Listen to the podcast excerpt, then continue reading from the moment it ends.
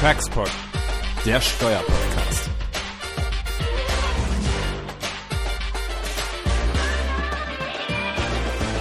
Hi und herzlich willkommen zu unserer nächsten Ausgabe von Taxpod, 19.4 jetzt schon.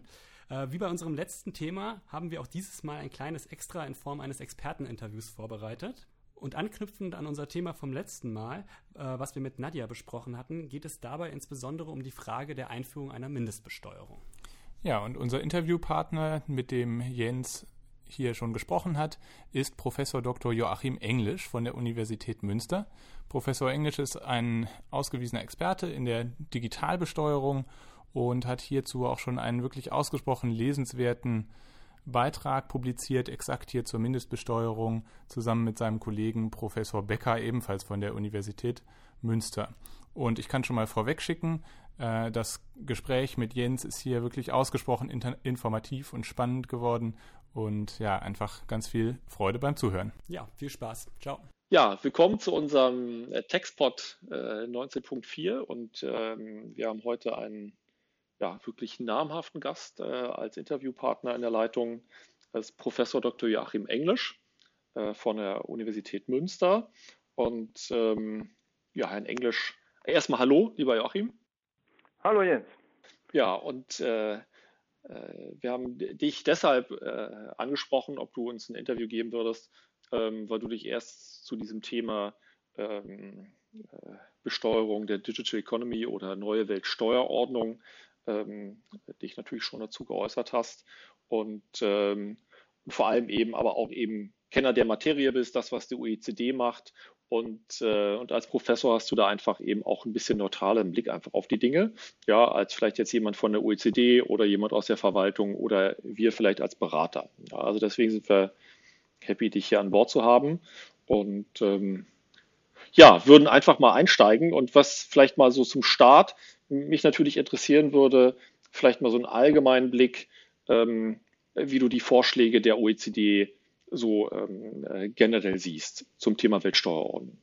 Ja, ähm, da habe ich mich in der Tat ja die letzten zehn Monate ziemlich intensiv mit befasst. Ich war ja auf einer Gastprofessur äh, bei Sciences Po Paris und hatte deswegen auch viel Gelegenheit, bei der OECD vorbeizuschauen und also an den Beratungen auch äh, zum Teil teilzunehmen und also wirklich vor Ort ähm, zu sehen, was äh, so die Richtung ist, die da eingeschlagen wird und mich dann eben parallel dazu wissenschaftlich damit auseinanderzusetzen.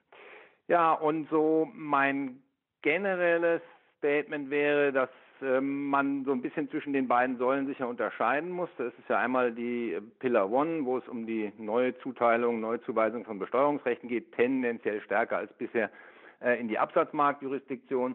Ähm, und dann auf der anderen Seite den Pillar 2 mit der äh, deutsch-französischen Mindeststeuerinitiative. Wenn ich mit der vielleicht mal anfange, würde ich äh, generell das eigentlich positiv sehen im Grundsatz. Äh, das ist ja einerseits, äh, und so ist es auch primär verkauft worden, ein relativ grobes Instrument nochmal zur Eindämmung von Gewinnverlagerung oder Verlagerung von IP, zwecks Steuergestaltung internationaler. Und wenn es jetzt nur darum ginge, könnte man allerdings sicherlich auch nochmal schauen, was denn eigentlich so die Auswirkungen äh, des BEPS-Paketes sind, wobei auch schon absehbar ist, dass es natürlich nach wie vor Gewinnverlagerungspotenzial gibt. Aber ähm, man muss sehen, diese Mindeststeuer ist eben darüber hinaus, äh, und das deckt die BEPS-Initiative so nicht ab, auch ein wirksames Instrument äh, zur Begrenzung des äh, Steuerwettbewerbs um Realinvestitionen. Und ähm, da würden wir eben meinen, wir, das sind mein Kollege Becker und ich, wir haben dazu ein Paper verpasst, das äh, ver, äh, verfasst, dass das eine ähm, positive Wirkung hat mit Blick auf Allokationseffizienz, mit Blick auf Level Playing Field und natürlich auch mit Blick auf Steueraufkommen in regel- und eher hochbesteuernden Staaten. Nur ist natürlich so, Steuerwettbewerb hat auch positive Seiten und deswegen sagen wir, es ist auch sinnvoll, den nur zu begrenzen, aber natürlich nicht aufzuheben. Die Mindeststeuer äh, schafft ja nur so eine Untergrenze für den Wettbewerb. Und empirische Erfahrungen legen auch nahe, dass der Wettbewerb dann weiter stattfinden würde. Das haben wir auch etwa ähm, bei äh, Verbrauchsteuern, das haben wir ähm, bei der Gewerbesteuer zum Beispiel beobachten können, nur halt auf einem anderen Niveau. Das heißt nicht mehr so äh, Race to the Bottom. Ähm, Im Einzelnen kommt es natürlich dann darauf an, das ist ganz klar, das sinnvoll auszugestalten. Und da kann ich auch gleich noch ein bisschen mehr zu sagen. Pillar 2 äh, ist eine andere Frage. Ähm, da ist es natürlich so, dass reagiert darauf, dass Digitalisierung den ohnehin bestehenden Steuerwettbewerb verschärft hat. Da konnte man ja seitens der OECD viel zu lesen, was da die Gründe für sind. Also im Wesentlichen IP als neuer zentraler äh, Wertschöpfungsfaktor Äh, Scale without Mass, äh, weil wir eben Funktionszentralisierung haben, weil wir Netzwerkeffekte haben, weil wir neue Formen der Produktion haben, wenn wir an 3D-Printing denken, die also mobiler sind, weil wir Big Data Analytics haben, die Wertschöpfung auch ähm, zentralisiert, eben da, wo die Analytics ausgeführt wird und so weiter. Äh, das ist ja durch BEPS 1 nicht gelöst, sondern im Grunde nur vertagt worden. Und da muss man sagen, ähm, beispielsweise, äh, wie Kollege Schön das auch sieht, eine Anpassung ist natürlich rein systematisch gesehen nicht zwingend. Ja, also würde ich jetzt sagen, es ist nicht unbedingt so, dass man sagen müsste, das internationale Steuersystem ist evident lückenhaft, wenn man da jetzt nicht reagiert. Wir haben aber enormen politischen Druck, da was zu machen und wir haben anders als noch äh, zu BEPS-Zeiten die USA als treibende Kraft dahinter. Das heißt, das, das wird faktisch kommen. Und wir müssen natürlich auch sehen, äh, dass wir ja derzeit schon ganz stark unilaterale Initiativen haben in diese Richtung, wenn wir an die ganzen Digital Services Taxes gehen, äh, denken, die in Europa, aber auch außerhalb von Europa jetzt auftauchen. Äh, wenn wir aber auch an Regelungen in Indien und anderswo denken, die das Betriebsstättenkonzept virtualisieren. Und wenn wir hier kein Chaos wollen, wenn wir hier Doppelbesteuerungseffekte insbesondere vermeiden wollen, dann muss das koordiniert werden. Und deswegen sehe ich letztlich auch diese Initiative der OECD bzw. OECD G20 positiv, weil die eben diese Koordinierung im Idealfall äh, herbeiführt.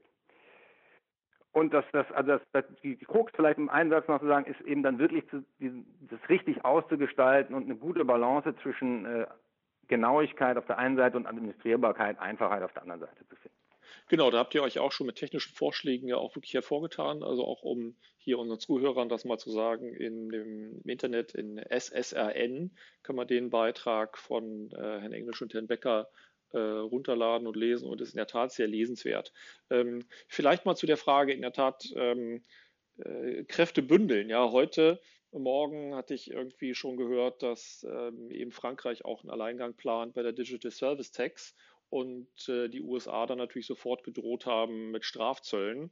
Ähm, würdest du sagen, das Risiko haben wir auch bei einer abgestimmten Variante oder würden wir da eher sagen, nee, da müssen wir mit dem, müssen wir die Muskeln von Herrn Trump nicht fürchten? Ja, das ist der große Vorteil eben der Abstimmung auf OECD-Ebene und da gebe ich äh, der Bundesregierung völlig recht, die das ja auch so gesehen hat, dass man über die Einbindung der USA, aber auch äh, von Schwellen- und Entwicklungsländern äh, wie jetzt beispielsweise China und Indien eben vermeidet, dass es zu solchen Gegenreaktionen kommt.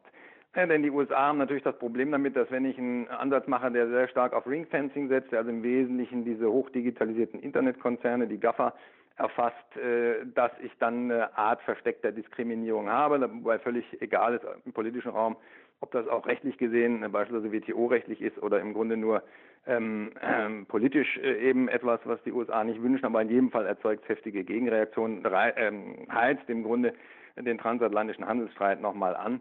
Und das vermeidet man über die Koordinierung, äh, denn es ist auch klar, äh, dass ein Vorschlag, der jetzt in dem Inclusive Framework von den knapp 130 Staaten gegebenenfalls angenommen würde, ausgewogener ist, was die Aufkommenseffekte angeht, sonst wird man da gar keinen Kompromiss erzielen können. Das heißt beispielsweise auch, dass der UK-Vorschlag, der ja im Wesentlichen auf so eine Art Digital Service Tax hinauslief, indem man auf Active User Contributions schaut, dass der politisch gesehen ziemlich chancenlos ist, beziehungsweise in einem breiteren Kompromiss mit aufgehen wird, wenn es zu so einem Kompromiss kommt. Vielleicht lass uns mal in die Glaskugel schauen. Ja, also wenn ähm, du die Möglichkeit hättest, eben da mal zu sagen, wie so eine Mindeststeuer äh, die ja eben vor der OECD erstmal sehr abstrakt beschrieben wurde, wie die aussehen könnte. Ähm, äh, wie genau würdest du die eigentlich technisch verorten? Also sprich, was wäre aus deiner Sicht ein vernünftiger Steuersatz? Ähm, auch von der Technik her, was sagst du, wie müssten die Einkünfte ermittelt werden? Top-down, bottom-up? nach welcher Rechtsordnung? Das sind ja Dinge, die vor allem hier die Unternehmen enorm bewegen, ja, die sich dann fragen, muss ich jetzt hier nach 100 Rechtsordnungen da die Einkünfte ermitteln oder so? Was wäre dein Vorschlag, ähm, wie man das am besten technisch dann umsetzt? Ja, das ist äh, eine relativ knappe Frage, auf die man jetzt äh, ziemlich viel antworten könnte. Ich versuche mal auf die wesentlichen Punkte zu fokussieren. Also was den Steuersatz angeht, äh, wenn man sich so anschaut, wo wir derzeit schon sind bei den effektiven Steuerbelastungen, und es soll ja eine Mindeststeuer sein, die auf ein effektives Steuerniveau hinauslaufen soll, da muss man sagen, realistisch, ähm, wenn das Ganze politisch Chancen haben soll, koordiniert angenommen zu werden, wird man irgendwo wahrscheinlich zwischen 10 und 12,5, also beim irischen Satz oder knapp drunter landen, wäre so meine Vermutung. Hängt aber auch ein bisschen eben davon ab, äh, wie du schon sagtest, äh, wie man dann ähm, das Mindeststeuerniveau, das ausländische, berechnet.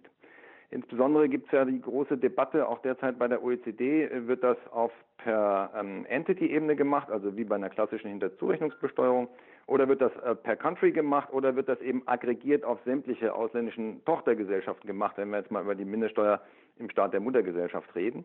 Und je nachdem, wenn du natürlich sagen wir mal, alle ausländischen Töchter mit einbeziehst, ist ja noch in nicht unwesentlichem Umfang Arbitrage möglich. Du kannst eben die Hochsteuerbelastung mit einer Niedrigbesteuerbelastung anderswo ausgleichen und das wiederum würde es erlauben, den Satz ein bisschen anzuheben.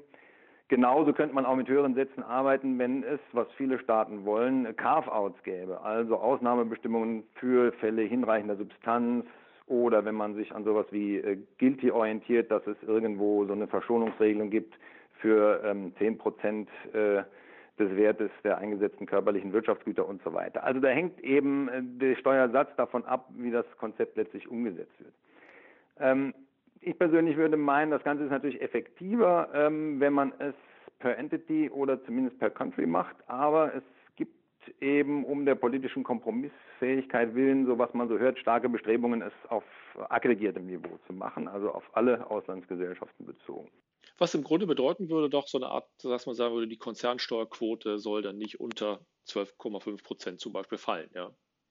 Genau, das ist im Grunde derselbe Ansatz, wie du das ja jetzt auch schon in den US-Guilty-Regelungen hast. Und ansonsten ja gibt es natürlich noch äh, einige weitere wichtige Fragen. Also äh, die für die Unternehmen denke ich mit wichtigste dann noch ist die Frage, äh, soll dann die effektive Steuerbelastung im Ausland berechnet werden nach den jeweiligen nationalen äh, Steuerbilanzvorschriften äh, des Staates, der die Mindeststeuerregelung anwendet, oder wird es da in irgendeiner Form standardisiertes ähm, Regelwerk geben, das dann im Zweifel wohl seinen Ausgangspunkt ähm, bei irgendwelchen internationalen äh, Rechnungslegungsvorschriften, also beispielsweise IAS, äh, IAS, IFRS hätte, die dann gegebenenfalls noch modifiziert werden.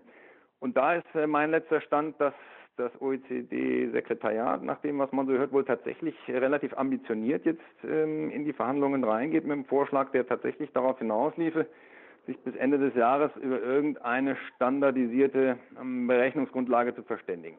Ja, und daneben, klar, muss noch internationale Koordinierung erfolgen, um eine doppelte Mindestbesteuerung äh, zu vermeiden. Es muss abgestimmt werden mit der subsidiären Mindestbesteuerung im, im Absatzmarktstaat. Das ist ja auch noch angedacht, dass da auch Mindeststeuerregelung greifen soll. Es äh, muss bestimmt werden, was der persönliche Anwendungsbereich ist, also 25 Prozent oder eher doch über 50 Prozent Beteiligung und so weiter. Also da gibt es noch relativ viele äh, technische, auch nicht unwichtige Details, aber das, das, das Wesentliche wahrscheinlich in der Tat der Satz, und die Frage, äh, wie berechne ich eigentlich äh, das jeweilige Mindeststeuerniveau. Vielleicht auch, ich glaube, was auch eine wesentliche Frage ist, ich weiß nicht, wie weit da dein Ohr an der OECD auch was sagt, ähm, ist ja die Frage, welcher Staat darf eigentlich zunächst oder zuerst äh, hochschleusen auf das Mindeststeuerniveau. Also ich sage mal, wenn ich mich so in Ketten befinde, ja, und oben habe ich dann eben eine Muttergesellschaft und darunter dann eben verschiedene Auslandsgesellschaften, ja, und auch Enkelgesellschaften. Ähm, welcher Staat darf dann? Also ist das, liegt das bei der Muttergesellschaft, so eine Art Stammhausprinzip? Ja, oder darf im Grunde auch schon eine zwischengeschaltete niederländische Gesellschaft dann ähm, das auf das Mindeststeuerniveau hochschleusen? Also ziemlich klar ist, dass eigentlich alle äh, Staaten, soweit sie das Konzept äh, im Grundsatz befürworten, vermeiden wollen, dass es äh, zu einer doppelten Mindestbesteuerung kommt. Äh, so dass der Ausgangspunkt äh, noch nicht in irgendeiner Form abzeichnen tut sich, ob man das dergestalt macht, dass dann grundsätzlich immer nur der Staat der Konzernmutter oder eben der, der obersten Ebene besteuern soll und darf, oder ob man sagt, naja, äh, so eine Art subsidiäre Rangfolge, Priorität wäre schon, das ist die klare Tendenz, wenn man so macht, beim Staat der Konzernmutter, aber wenn der keine effektiven Mindeststeuerregelungen hat, dann kann auch eine Ebene tiefer sozusagen ähm, die Besteuerung greifen, was ähm, wahrscheinlich sinnvoll wäre, das so zu machen, um allzu große Lücken zu vermeiden. Ja, man würde natürlich auch, du hattest ja schon angesprochen, wahrscheinlich auch Ausnahmen vorsehen. Also die Frage ist, was ist mit solchen IP-Boxen, die ja schon existieren und die von sich behaupten, Nexus-konform zu sein? Würde man die ausnehmen oder würde man die auch aus, ausräuchern? Das ist ja auch eine wichtige Frage, die man beantworten muss bei der Gelegenheit. Ja. Ja, das ist noch einer der wirklich ziemlich offenen Punkte, beziehungsweise einer der großen Streitpunkte. Also man konnte so die letzten Monate beobachten, dass die Diskussion sich verlagert hat von der Frage, will man das überhaupt, das ist im Wesentlichen durch, weil vor allen Dingen die G7, aber jetzt letztlich auch die G20 das Konzept äh, doch ziemlich pushen, äh, sondern es verlagert sich auf die Frage, na gut, äh, vor allen Dingen diejenigen Staaten, die davon eigentlich weniger überzeugt sind, ja, das ist ja relativ offensichtlich, also Staaten wie Irland, aber vielleicht auch UK, äh, die versuchen das Konzept jetzt, ja, je nachdem, abzuschwächen, zu verwässern. Das hängt vom Standpunkt ab, indem man sagt, ja, es muss aber Ausnahmeregelungen geben. Und äh, so die Haupttendenz ist zu sagen, ja, da, äh, wo entweder Substanz ist, äh, sollte das Ganze nicht greifen, oder zu sagen, da, wo sinnvolle äh, Förderregelungen sind, ähm, da sollte das Ganze nicht greifen. Und ich denke mal, wahrscheinlich wird ein Kompromiss so aussehen, dass man das zumindest teilweise aufgreift. Ich könnte mir gut vorstellen, dass jedenfalls im Bereich R&D-Förderung äh, irgendwelche ähm, Ausnahmen, Sonderregelungen dann greifen werden. Vielleicht eine allerletzte Frage an dich, Joachim. Du bist ja auch großer Kenner äh, des europäischen Steuerrechts seit sehr, sehr vielen Jahren. Ähm, und ich meine, wir beide haben ja auch mal die Klinge gekreuzt in Sachen Kapitalexport versus Kapitalimportneutralität. Und das geht jetzt hier äh, ganz klar in Sachen dann Kapitalexportneutralität, in, in bestimmter Hinsicht. Was würdest du sagen? Ist das EU-rechtlich äh, ein Thema oder sagst du ja, da fehlt es eigentlich an der Diskriminierung, deswegen ist das unproblematisch? Natürlich äh, für die EU-Staaten eine der ganz großen Fragen und es ist jedenfalls nicht unproblematisch, sagen wir mal so. Wobei man da auch unterscheiden muss, wenn wir jetzt zunächst mal reden, äh, und das ist ja das, worauf es hauptsächlich hinauslaufen soll, über eine Mindestbesteuerung im Staat der Muttergesellschaft. Ähm, dann sind wir ja, äh, wenn es um Tochtergesellschaft geht, in so einer Art Hinzurechnungsbesteuerung, nur eben ohne Begrenzung auf passive Einkünfte. Und wenn es wiederum um Betriebsstätten geht, sind wir eigentlich bei einer Art Switchover. So, beim Switchover wissen wir schon, äh, das kann ich machen im Grundsatz. Ähm, das hat mir Columbus Container gezeigt. Das kann ich sogar selektiv machen, danach, ob niedrig besteuert wird oder nicht. Das sollte also EU-rechtlich kein Problem sein, weil wir da in der Tat ja keine Diskriminierung im Vergleich zum Inlandssachverhalt haben. Das Einzige, was da zu beachten ist, dass wenn man natürlich niedrig besteuerte Auslandsgewinne erfasst, wird man wohl symmetrisch auch die Verluste dann zur Verrechnung zulassen müssen bei den Betriebsstätten. Bei den Tochtergesellschaften ist es schwieriger. Ähm, wenn du jetzt sozusagen in die Hinzurechnungsjudikatur äh, des EuGH reinschaust, äh, würde man zum Schluss kommen müssen, ist eine äh, nicht rechtfertigungsfähige Diskriminierung. Und weil es ja gerade nach dem Grundkonzept nicht als reine Missbrauchsabwehr konzipiert ist, sondern eben auch den Steuerwettbewerb um Realinvestitionen letztlich zumindest kanalisieren, eindämmen soll, wird man auch ähm, unter äh, sagen wir mal, Berücksichtigung der jüngeren Judikatur, die ein bisschen großzügiger ist jetzt die letzten Entscheidungen, was Rechtfertigungsmöglichkeiten angeht, zu dem Ergebnis kommen müssen, das ist nicht äh, äh, rechtfertigungsfähig. Sodass meines Erachtens, wenn man das haben will, muss man dafür sorgen, dass es möglichst im Ansatz schon keine Diskriminierung ist. Und da hatte ich so mal eine Idee entwickelt, ähm, dass man einfach sagt, man bezieht die inländischen äh, Gesellschaften, sag mal formal gesehen, mit ein, Art aber dann beim Tax Credit, also bei der Anrechnung der auf der Tochtergesellschaftsebene bereits gezahlten Steuern, natürlich dann eben Unterschiede. Im Inland sollte es im Regelfall so sein, dass der Anrechnungsbetrag höher ist als die zu entrichtende Mindeststeuer, sodass die faktisch dann nicht anfällt. Und da gibt es ja doch einige Entscheidungen des EuGH, die nahelegen, also etwa ähm, äh, die ganzen Dividendenentscheidungen, Meilige, aber auch ähm, andere Entscheidungen, dass das zulässig ist, dass ich also beim Anrechnungsguthaben variieren darf, je nach Vorbelastung. Ja, dann hätte ich im Grunde letztlich keine Diskriminierung, außer bei der Höhe des Anrechnungsguthabens und die wiederum stuft der EuGH als solche nicht ein. Ja, interessant. Und so, dass ich dann im Grunde aus der Cadbury-Doktrin dann raus wäre. Ja, und du sagst auch, das ist auch keine versteckte Diskriminierung. Ähm, hm. oder würdest du dazu raten, das vielleicht auch sogar noch über eine Richtlinie am Ende aller Tage abzusichern? Es gibt ja die, die Diskussion, die ich sehr kritisch sehe, auch die Johanna Jahai in Köln, äh, ob man über Richtlinien, ähm, also sekundäres Gemeinschaftsrecht, äh, Recht schaffen kann, das Primärrecht dann primärrechtlich immunisiert ist. Ja. Das ist genauso kritisch wie, wie du und äh, wie Johanna. Ähm, meines Erachtens ist das eigentlich, äh, wir mal, äh, unter rechtsstaatlichen wie auch dogmatischen Aspekten nicht zu rechtfertigen, dass der EuGH da geringere Maßstäbe anlegen würde. Äh, man muss aber wohl zur Kenntnis nehmen, dass er es schlicht tut. Ja, das heißt, aus Sicht der beteiligten Mitgliedstaaten äh, wäre es in der Tat sehr naheliegend, ähm, das dann über eine richtige äh, rechtliche Grundlage abzusichern und zwar nicht zu immunisieren, aber dafür zu sorgen, dass der Gerichtshof im Zweifel wesentlich großzügige Rechtfertigungsstandards anlegen würde. Das haben wir in anderen Bereichen des Steuerrechts äh, gelegentlich schon mal äh, beobachten können. Ist halt die Frage, ob dann äh, so Staaten äh, wie Irland, Zypern und so weiter äh, so eine Richtlinie mittragen. Das ist die große Frage. Ich würde auf jeden Fall sagen, lieber Joachim, also vielen Dank für die klaren und vor allem instruktiven Ausführungen. Also ich glaube, da haben unsere Hörer nochmal richtig was dazugelernt, auch jetzt hier die Überlegungen ähm, zum EU-Recht. Also danke dir ganz herzlich und ja, hoffentlich bis ganz bald. Sehr gerne. Bis dann. Danke, tschüss. Bis dann. Tschüss.